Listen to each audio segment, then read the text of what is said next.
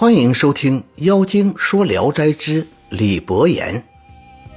书生李伯言是沂水人，为人刚正不阿，很有胆气。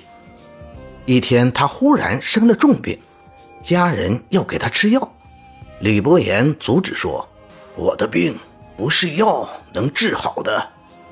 阴间里因阎王一职空缺，要让我暂时去代理。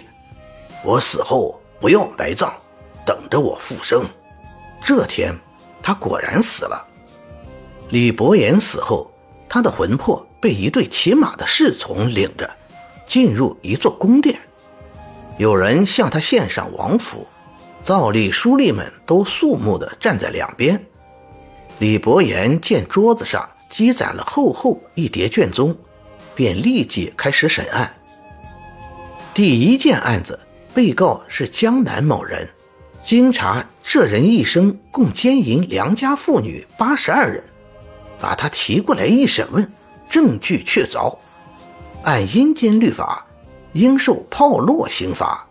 只见大堂下竖着一根铜柱子，有八九尺高，一抱粗，柱子中间是空的，里面烧着炭，里外烧得通红，一群鬼卒们。用铁犁劲抽打着那人，逼他往铜柱上爬。那人手抱绞盘，顺着柱子往上爬。刚爬到顶，铜柱内烟气飞腾，轰的一声，像放了个爆竹。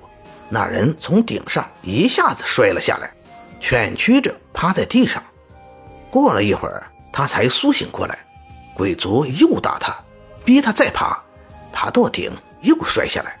如此三次，那人渐渐被烧成黑烟，慢慢散去，再也聚不成人形了。另一件案子，被告竟是李伯言同县的亲家王某。奴婢的父亲告他强夺亲生女儿，原来有一个人要卖奴婢，王某知道那奴婢来路不明，但贪图价格便宜，还是买下了。不久，王某暴病而死。隔了一天，王某的朋友周生忽然在路上遇到他，知道是鬼，吓得忙跑回自己的书斋。王某竟也跟着进去了。周生害怕的倒住着，问他要干什么。王某说：“想麻烦你到阴间给我作证。”周生惊恐的问：“什么事？”王某说：“我家……”那个奴婢明明是我出钱从别人手里买的，现在被奴婢的父亲诬告是强夺的。这件事你亲眼见过，所以请你去给我说句话，没有别的事。周生坚决不去。王某走了出去，说：“这事恐怕由不得你啊。”不久，周生果然死了。一同去阎王殿受审，李伯言一见被告是亲家王母，心中产生了袒护的念头。这个念头刚一出现，忽见大殿上冒出火苗，火焰熊熊的烧着房梁。李伯言大惊，急忙站了起来。一个书吏连忙告诉他说：“阴间和人世不同，容不下一点思念啊！你赶快打消别的念头，火就自己熄灭了。”李伯言忙聚精会神收回思念，火光一下子没有了，便接着审案。王某与奴婢的父亲争执不休，李伯言便审问周生，周生如实说了。李伯言判王某明知故犯，应受笞刑，打完派人送他们返阳。周生与王某都在三天后醒了过来。李伯言审完案子。坐着车返回来，半路上见一群缺头断足的鬼，足足有好几百，迎面跪在地上哭泣。李伯言停下车子询问缘故，原来都是些死在异乡的鬼，想回故土，又怕沿途关隘阻挡，所以祈求阎王给个路条。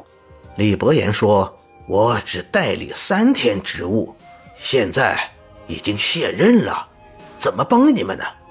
众鬼说：“南村的胡生将要建道场，您替我们嘱托他，这事就能办到。李伯言答应了。